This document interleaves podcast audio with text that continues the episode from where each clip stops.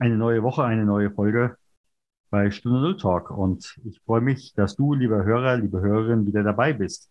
Mein Name ist Stefan Hund und ich lade Unternehmer ein, die einen Turnaround in ihrem Leben haben. Und manche haben auch nicht nur einen, sondern mehrere, wie zum Beispiel mein heutiger Gesprächsgast.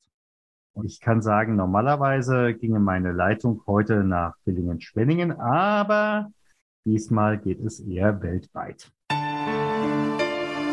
Der Stunde Null Talk. Erfolgreiche Unternehmerinnen und Unternehmer sprechen über ihre Stunde Null, ihre Herausforderungen und über ihren persönlichen Phoenix-Moment. Eine Zeit, die ihr Leben für immer positiv verändert hat. Lerne von ihren Erfahrungen. Und hier ist dein Gastgeber, Stefan Hund.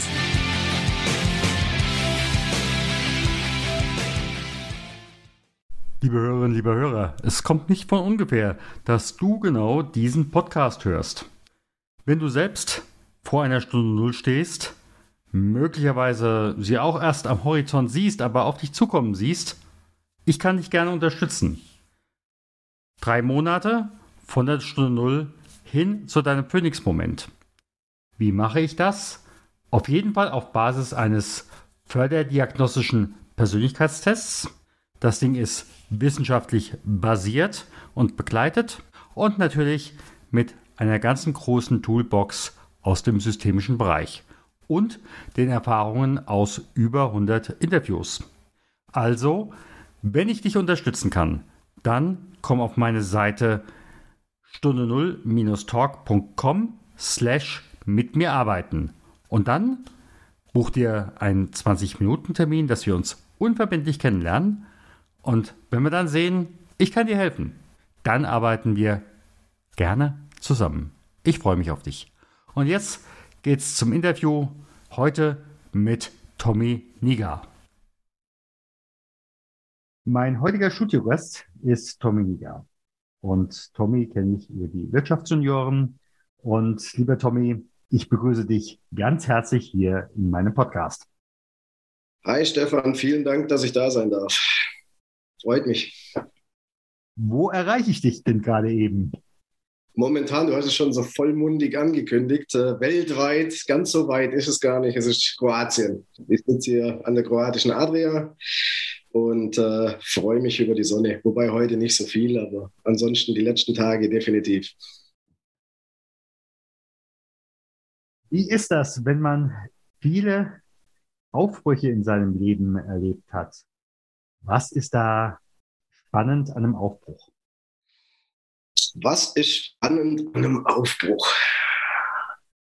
An einem Aufbruch ist immer spannend, da man noch relativ auf einem weißen Blatt Papier arbeitet im Endeffekt, denke ich. Und es, kann alles, es muss nichts und am besten sollte das, was du dir natürlich auf diesem weißen Blatt dann zusammenspinnst oder in meinem Fall ja ich mir dann. Und äh, das ist immer das Spannende, weil äh, ich glaube, am Beginn eines Veränderungsprozesses ähm, merke ich zum Beispiel bei mir oder bei einem Aufbruchprozess, es startet meistens mit Dingen, die man nicht mehr will. Und dann wird spannend bei dieser Umdefinierung mit, aber was will ich denn eigentlich? Ja? Und das ist wirklich ein, ein hochspannender Prozess, finde ich. Und für mich ist das jedes Mal immer eine Sache, an der habe ich mega viel Spaß. Also ich bin nicht der typische Mensch, der sagt, Veränderung, oh, grundsätzlich, nee, lass mich in Frieden damit. Sondern ich finde Veränderungen, die gehören dazu, die gehören zum Lebensprozess. Wir alle verändern uns jeden Tag, ob bewusst oder unbewusst. Und wenn man das so akzeptiert, ich glaube, dann hat man schon mal weit, weit, weit weniger Stress im Leben, als äh, sich, wenn man sich gegen jegliche Veränderung immer sträubt. Ja, was muss ich heute haben wollen, um heute dein Kunde zu werden? Also um mein Kunde zu werden, solltest du auf jeden Fall einen Online-Shop haben. Ob du das mit oder ohne Einzelhandel hast, ist eigentlich egal. Es geht um den Online-Handel. Und du solltest, oder du solltest einen Online-Shop aufbauen wollen. Und am besten natürlich mit Artikeln, die da draußen zu millionenfach in irgendeiner Form rumschwirren, wie Sportartikel, Möbel, Baumarktartikel oder was auch immer in die Richtung. Ne?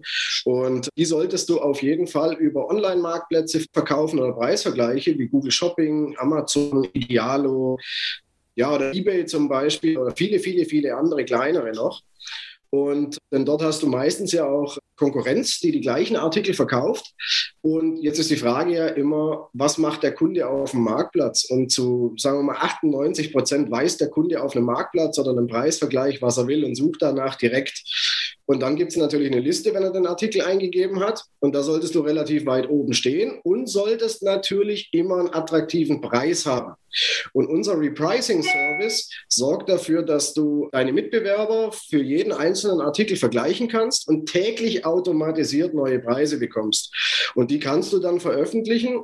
Die Zielsetzung dabei ist halt immer, Einmal natürlich die bestmögliche Listung, wie gesagt, wenn der Kunde den Artikel sucht. Das zweite ist, dementsprechend den attraktivsten Verkaufspreis auch zu haben. Das muss nicht der billigste sein. Das kann auch mal ein paar Euro mehr sein. Und der dritte und wichtigste Rahmen, glaube ich, für unsere Kunden ist, dass du Margenpotenziale dann nämlich nutzen kannst, wenn sie entstehen. Und auf solchen Online-Marktplätzen und Preisvergleichen, da ändert sich halt jeden Tag die Situation. Da gibt es Mitbewerber, die wegfallen, andere kommen dazu, andere können nicht liefern. Und das gibt natürlich immer dementsprechend das Preispotenzial, Margenpotenzial. Und dafür und da sorgen wir dafür, dass das unsere Kunden dann dementsprechend oder auch du, wenn du einen Online-Shop machst, mit solchen Artikeln dann auch nutzen kannst einfach nochmal der Nachfrage.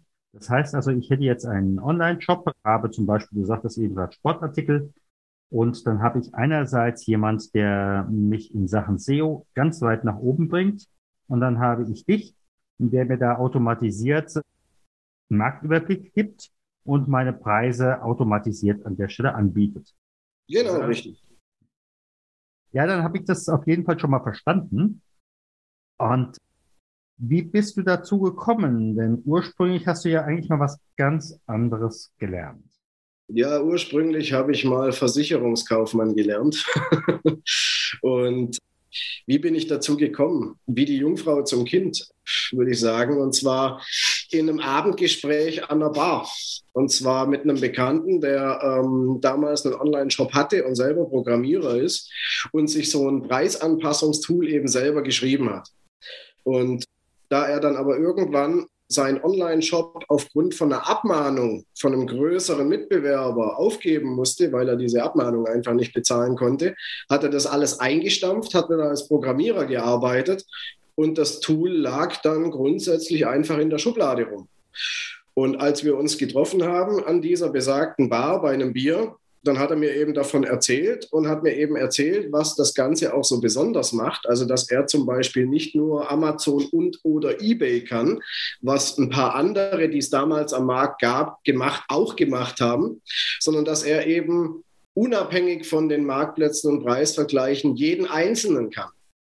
Und dann war das natürlich auf einmal eine interessante Geschichte, wo ich hellhörig geworden bin und habe ihm dann gesagt, ja, mach doch mal eine Marktanalyse oder schick mir mal eine Liste mit Mitbewerbern, die es da so gibt.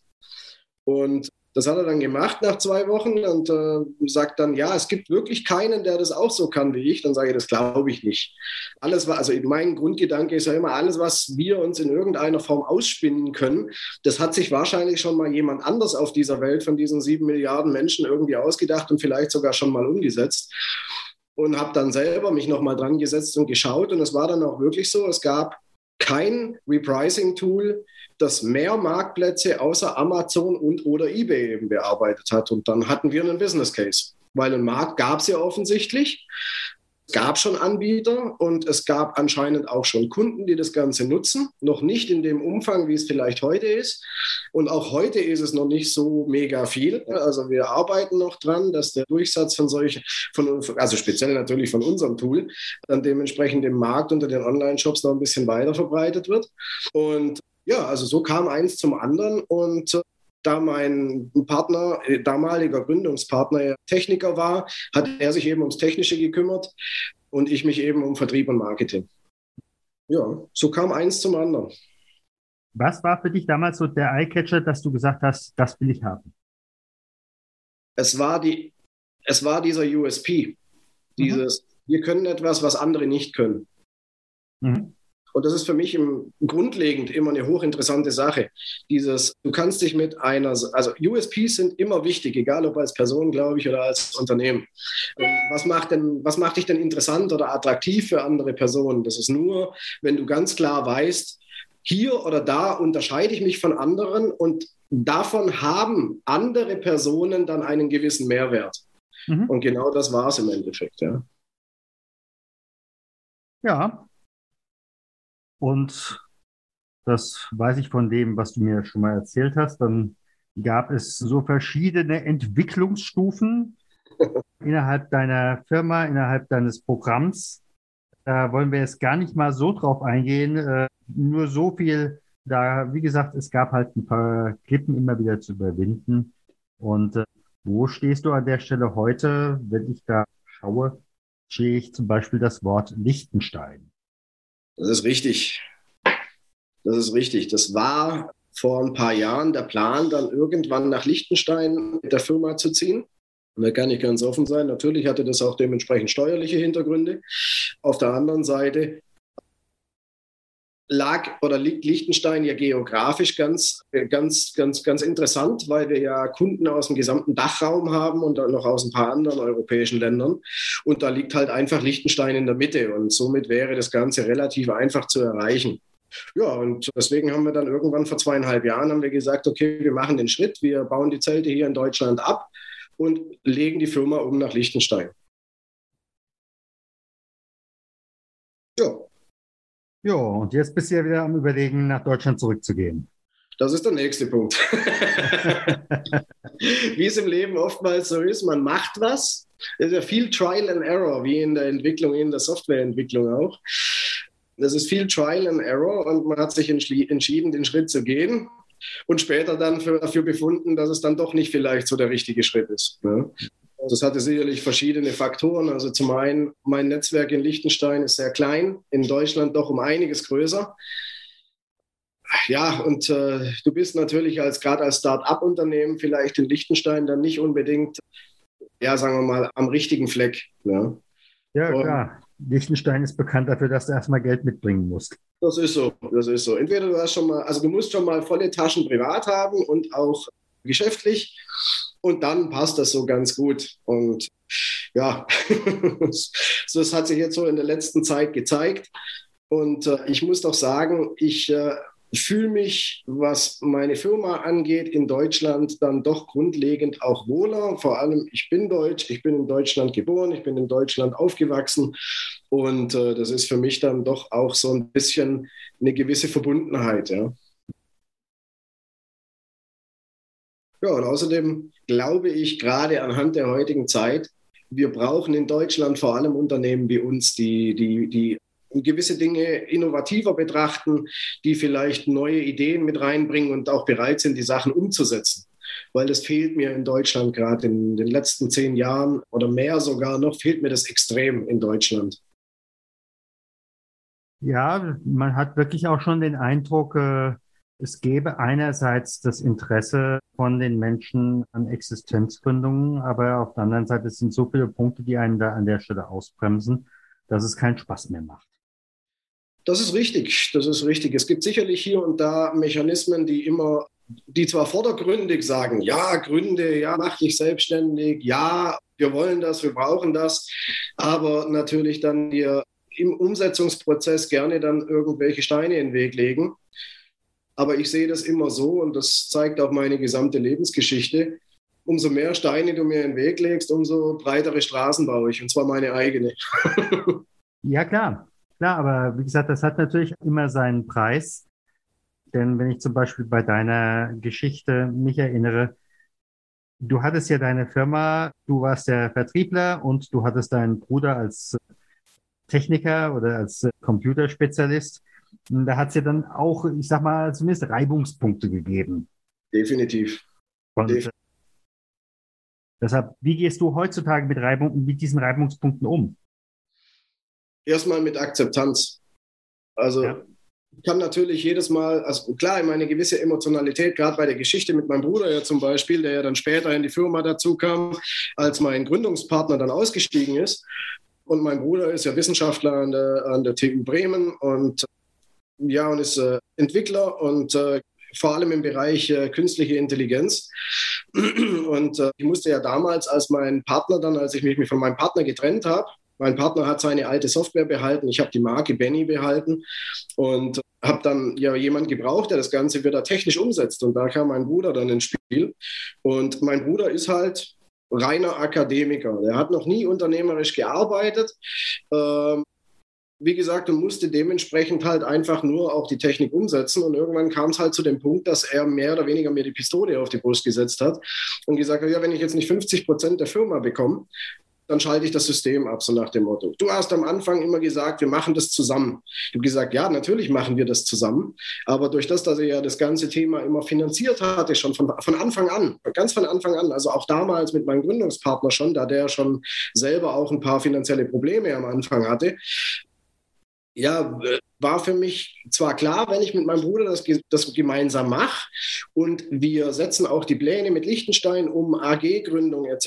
Natürlich kriegt er Anteile davon, aber da war immer das, die Sache, man muss sich dann nochmal zusammensetzen und muss sich dann das Ganze, also muss sich das Ganze wirklich gut überlegen, wer da wie viel und was und die ganzen Anteile verteilt werden. Ja. Mhm. Und dann musste ich natürlich schauen, wie ich das ganze Thema umschiffe. Ja. Und Ende vom Lied war, wir haben uns dann eben auch wieder getrennt, mein Bruder und ich. Und äh, ich musste mit neuen Programmierern dann weitermachen. Und heute sitzt eben die verlängerte Werkbank nicht mehr direkt im Unternehmen, sondern wir haben das outgesourced. Wir nutzen Agenturen, also Entwicklungsagenturen aus Weißrussland und aus der Ukraine, die für uns im Auftrag entwickeln. Und dann ist da auf jeden Fall schon mal das Verhältnis klar. Und falls ein Programmierer oder eben ein Entwickler ausfällt, dann wird da automatisch für Nachschub gesorgt. Und dann hat man auf jeden Fall schon mal einiges an Problemen weg. Das war auch ein Lernprozess. ja, einen, den man sich nicht aussucht und einer, der sehr schmerzhaft ist. Ja, aber im Nachgang gesehen muss man sagen, fürs Unternehmen genau das Richtige, weil es ist maximale Flexibilität. Also im Unternehmen selber ist ja niemand angestellt bei uns, nicht mal ich selbst. Ja. Somit äh, ist der Unternehmenssinn und Zweck relativ flexibel erfüllbar. Also ja. jeder wäre ersetzbar, sogar ich. Ne? Mhm. Ja, es gibt ja auch diesen Ausdruck, nichts so schlecht für etwas gut. Absolut, ja, absolut. Ja die Medaille hat immer zwei Seiten, kann man ja auch dazu sagen. Ja. Wenn du im Augenblick so auf deine Branche guckst, da gibt es ja ganz schnell auch viele Mythen, spätestens dann, wenn man in Facebook Werbung vorgeschlagen bekommt. Ich bin heute Nacht aufgewacht und habe meine erste Milliarde gemacht und habe mir einen Bentley ausgeliehen für dieses Fotoshooting. Ja. Was ist für dich eine der größten Mythen, wo du sagst, die würdest du gerne für deinen Bereich entmythologisieren? Einer der größten Mythen. Das ist eine gute Frage. Da habe ich mir so noch nie so richtig selber Gedanken drüber gemacht. Aber sicherlich ist das, wenn man wirklich so drüber überlegt, dieses von heute auf morgen, das ist definitiv ein Mythos. Denn was davor kam, wie viel Arbeitszeit da vorher reingeflossen ist, wie viel Konzeptionszeit, wie viel Trial and Error und so weiter und so fort. Dafür, darüber spricht natürlich dann erstmal niemand. Ja? Und gerade die Leute, die sich ja auch dann auf Social Media oder ähnliches so mit dem Übernachterfolg präsentieren, die, die, die, die wollen ja das gar, die wollen sich selber als toller Hecht hinstellen. Ja, ich habe das von jetzt auf gleich mit Fingerschnipsen geschafft. Guck mal, wie toll ich bin ich glaube, die Realität sieht da definitiv ein bisschen anders aus. Und vor allem ist ja auch immer die Frage, zu welchem Zweck gründet man ein Unternehmen? Möchte man ein Unternehmen gründen, weil man es als klassischer Unternehmer sieht und wirklich dementsprechenden Mehrwert schaffen möchte äh, und Beziehungen zu Kunden aufbauen möchte, die man auch längerfristig hält? Oder möchte man einfach nur ein Start-up hochziehen, wie das ja in Berlin recht häufig ist, schnell viel Geld einsammeln, in Saus und Braus leben, fette Partys schmeißen, irgendwann ist die Kohle weg und die, die nächste Runde, Finanzierungsrunde steht an. Mhm. Aber selbst dann geht es nicht von heute auf morgen. Mhm. Also deswegen, ja, also das ist sicherlich ein Mythos, dieses von jetzt auf gleich. Also das von jetzt auf gleich, das wäre meiner Meinung nach nur mit einem Lottogewinn möglich. Und selbst da musst du ja vorher noch eine Woche vorher oder wann auch immer einen Lottoschein ausfüllen. also auch da musst du Vorarbeit bringen. ja, selbst den Lottoschein muss man ausfüllen, da hast du recht. Der fühlt sich auch nicht von selber aus. Ach. Ach. Also von ja. dem her, das ist sicherlich absolut ein Mythos, dieses von jetzt auf gleich. Das geht sicherlich nicht. Egal in welchem Bereich. Ja. Ich würde gerne nochmal auf einen ganz anderen Punkt kommen. Wie ist das? Du sagtest ja auch, Mensch, ich bin vor Jahren, Jahren, Jahren Kleinkind adoptiert worden. Ja. Spielt das an diesen Umbrüchen eine Rolle? Ich glaube absolut. Inwiefern? Also wenn wir uns ja mal an die Schulpsychologie erinnern, es gibt ja gewisse, gewisse Phasen, in denen sich ein Mensch entwickelt. Ich bin da jetzt nie so richtig in die Tiefe gegangen über diese Phasen, aber ich habe mir das irgendwann mal auch erklären lassen. Gerade also bis zu gewissem Alter werden gewisse Charaktereigenschaften vorgebildet.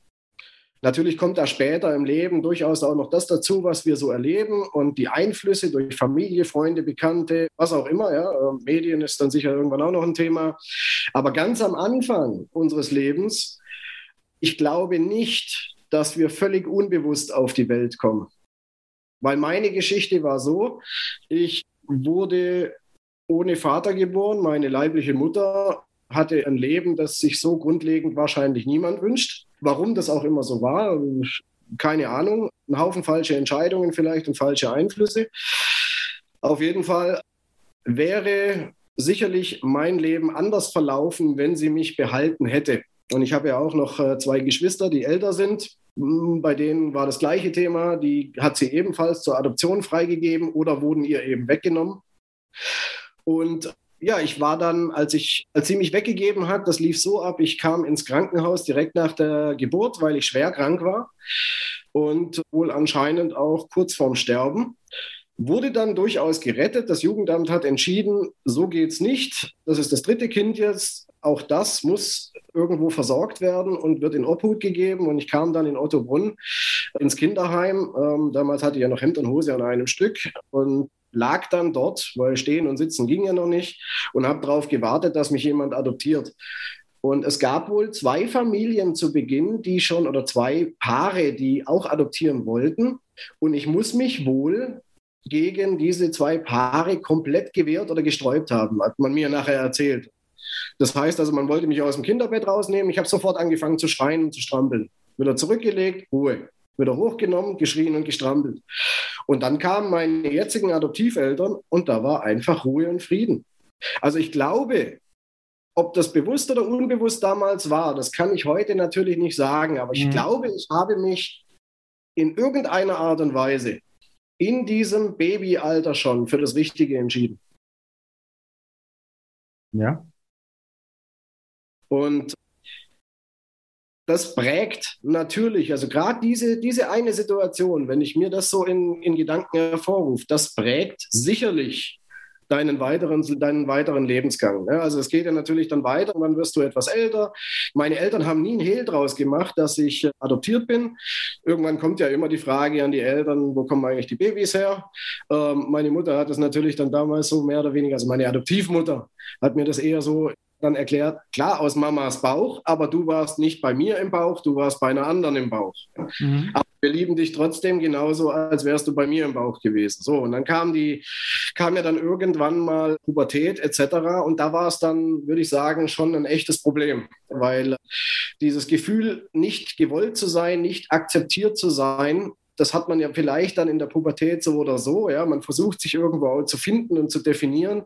Und unter dieser Story war das natürlich schon ein bisschen arg heftig, muss man schon sagen. Und äh, ich habe das irgendwann alles aber aufgearbeitet, nachdem ich meine Ausbildung dann im Versicherungsbereich dann eben gemacht hatte und dann eben auch den Kopf frei hatte für solche Sachen und habe dann eben wirklich meine Story aufgearbeitet, habe die Story akzeptiert, integriert und genau diese Geschichte, die macht mich ja heute zu dieser individuellen Person mit allen Lebensstrategien, allen Glaubenssätzen, die ich halt so habe. Und das zu akzeptieren, zu integrieren, ich glaube, das ist schon ein Gewinn, also das, das, das hilft extremst, extrem. Seitdem ja, zumal es gibt einfach auch ganz viele, die damit hadern. Ich bin adoptiert im Sinne auch eines, äh, ja, eines Makels. Ja, ja. Und da hilft eben halt nur wirklich an die Sache ranzugehen und diesen Makel, der nicht wirklich ein Makel ist, ja, ist kein Makel, auf Äh, gar keinen Fall. aufzulösen. Es, also wenn man, wenn man ja so ein bisschen drüber nachdenkt, wir, wir haben, wir hatten es ja vorher von, von, von in jeder schlechten Situation gibt es ja auch was Positives, ja. Und die Medaille hat immer zwei Seiten. Die Frage ist ja immer nur, wie betrachten wir das Ganze? Mhm. Und wenn wir ein Problem mit einer Situation haben, beziehungsweise vielleicht uns mit einer Situation nicht wirklich gut fühlen, das, das, das Schlimmste, was du machen kannst, ist im Endeffekt fragen, warum immer ich?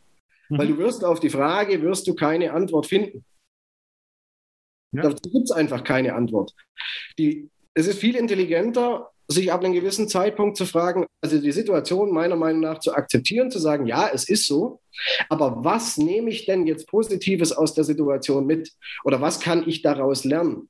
Beziehungsweise, das ist ein ganz, ganz, ganz, ganz elementares Thema, um sich im Leben, glaube ich, grundlegend weiterzuentwickeln, weil, wie gesagt, das Leben ist ein Prozess und es soll auch meiner Meinung nach als solcher verstanden werden.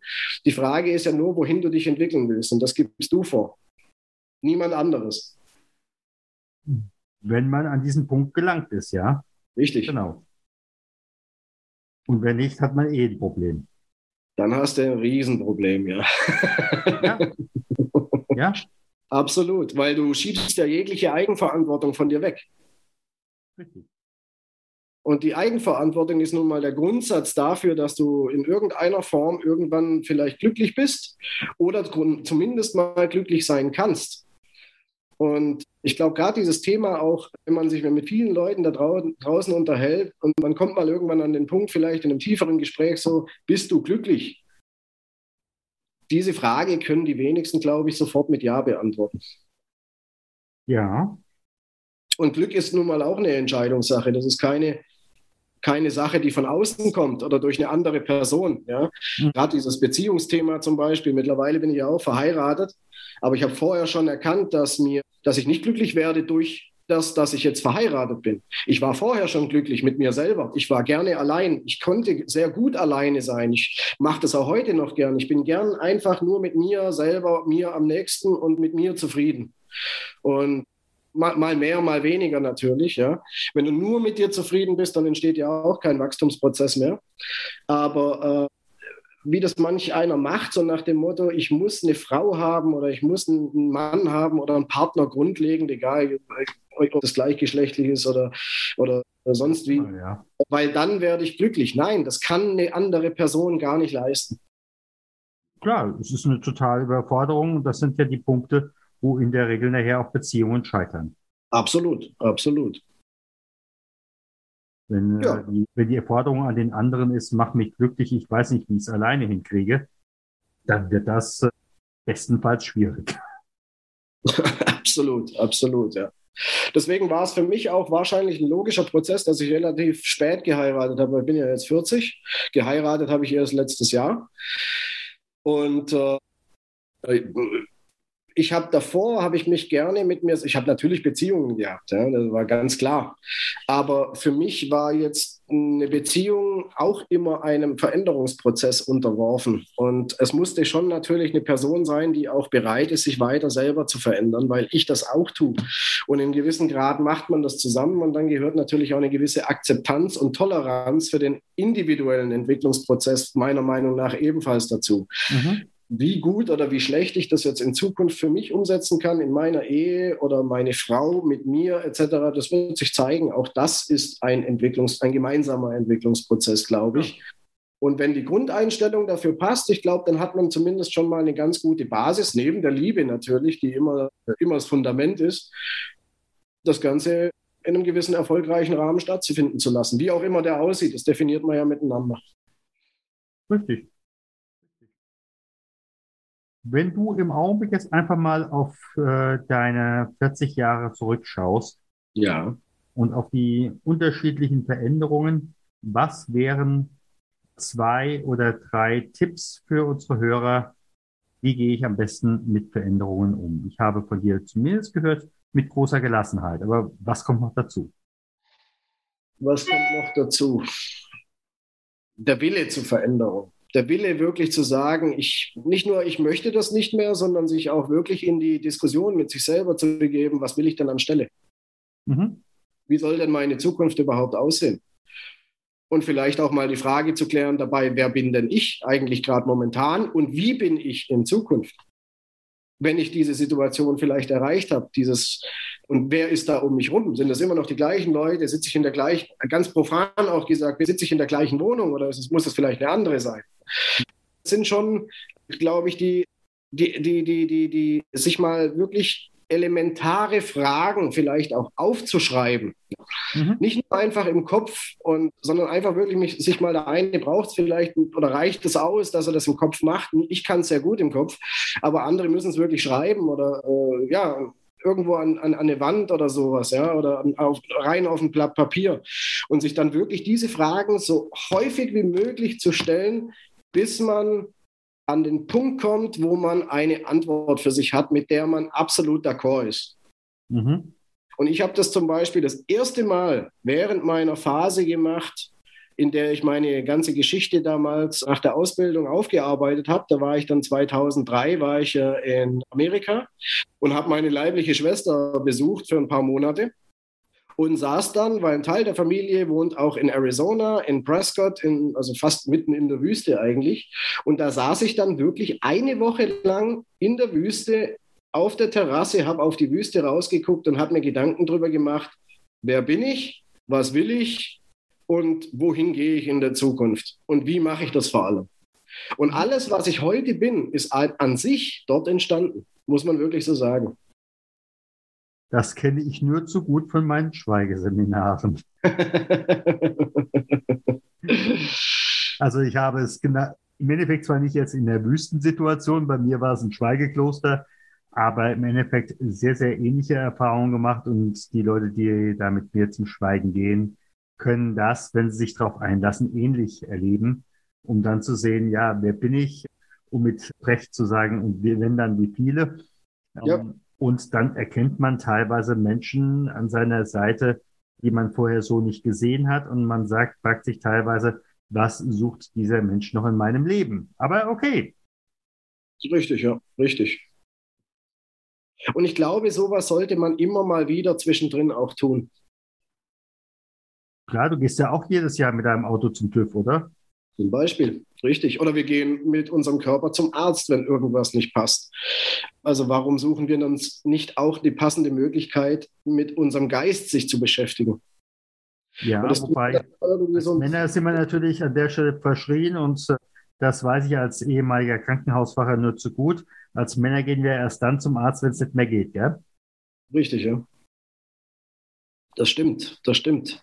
Aber ich glaube, gerade gerade bezüglich, also ich bin ja, muss ich ganz ehrlich zugeben, was jetzt körperliche Dinge angeht, Gott sei Dank, kann ich dreimal auf Holz klopfen. Ich habe keinerlei Gebrechen oder sonst irgendwas, also von denen ich weiß. Und ich habe mich erst vor kurzem mal wieder durchchecken lassen. Das passt alles, alle Werte stimmen. Ja, da bin ich echt dankbar dafür. Ähm, wenn es um Krankheiten geht oder ähnliches, da bin ich auch eher so. Ich äh, sage, bevor ich mir irgendwas Chemisches gebe, gebe ich doch erstmal meinem Körper die Möglichkeit, selber damit fertig zu werden. Ja, klar. Und mit, mit, dem Kopf, meiner Meinung nach, sollte es genauso sein. Deswegen ist es, glaube ich, unabdingbar, dass man da irgendwo so ein bisschen sich selber ein Fragenkonstrukt zurechtlegt. Also so ein allgemeines Fragenkonstrukt, das in jeder Situation irgendwo anwendbar ist. Mhm. Und ich glaube, dieses, gerade diese, diese Fragen, die ich vorher genannt habe, dieses wer bin ich denn eigentlich? Das muss meiner Meinung nach immer mal wieder kurz überprüft werden, weil Glaubenssätze und Identität oder beziehungsweise solche ja, Glaubenssätze und Lebensstrategien, die sich daraus gründen, die ändern sich auch, manchmal sogar unbewusst. Ja. Es passiert irgendwas und auf einmal ändern wir uns und wir merken es gar nicht. Genauso wie die, wie die Frage in jeder Situation, auch im Alltag, wenn irgendwas Beschissenes passiert, was im ersten Moment vielleicht uns sogar beschissen vorkommt, erstmal einen Schritt zurück machen, sich hinsetzen und bei Man in Black war das immer so lustig. Im, ich glaube, im ersten Teil war das. Die Welt geht unter, was machen wir? Wir gehen jetzt erstmal Kuchen essen. Und genau das ist, glaube ich, ein ganz wichtiger Punkt. Sich zurücknehmen, erstmal Schritt zurück machen, sich die Dinge besprechen, gerne auch mit anderen, wie gesagt, ja, oder auch mit sich selber und einfach mal die Frage stellen, was kann ich tun? Was lerne ich daraus? Was kann ich Positives daraus mitnehmen? Und wie weiß ich vor allem, dass nachher auch, was, was möchte ich daraus jetzt und woher weiß ich vor allem, dass das, was ich jetzt wollte, auch wirklich eingetreten ist, weil du brauchst ja irgendwann auch eine gewisse Bestätigung dafür. Mhm. Das ist ja ebenfalls wichtig für einen Lernprozess. Ne? Auf jeden Fall. Ja, du hast uns schon mal ganz, ganz viel mitgegeben. Und ich sage einfach mal ganz, ganz herzlichen Dank. Gerne, gerne, gerne. Ich bedanke mich bei dir. Es war mir ein inneres Erntedankfest, dass ich bei dir sein durfte. du, gerne wieder. Auf jeden Fall von meiner Seite aus auch. Das war eine der Erfolgsstories beim Stunde Null Talk. Hattest du als Unternehmerin oder Unternehmer selbst auch schon eine Stunde Null mit einem Phoenix-Moment und möchtest darüber sprechen? Dann werde Gast beim Stunde Null Podcast und melde dich jetzt dafür an auf der Webseite stunde null-talk.com.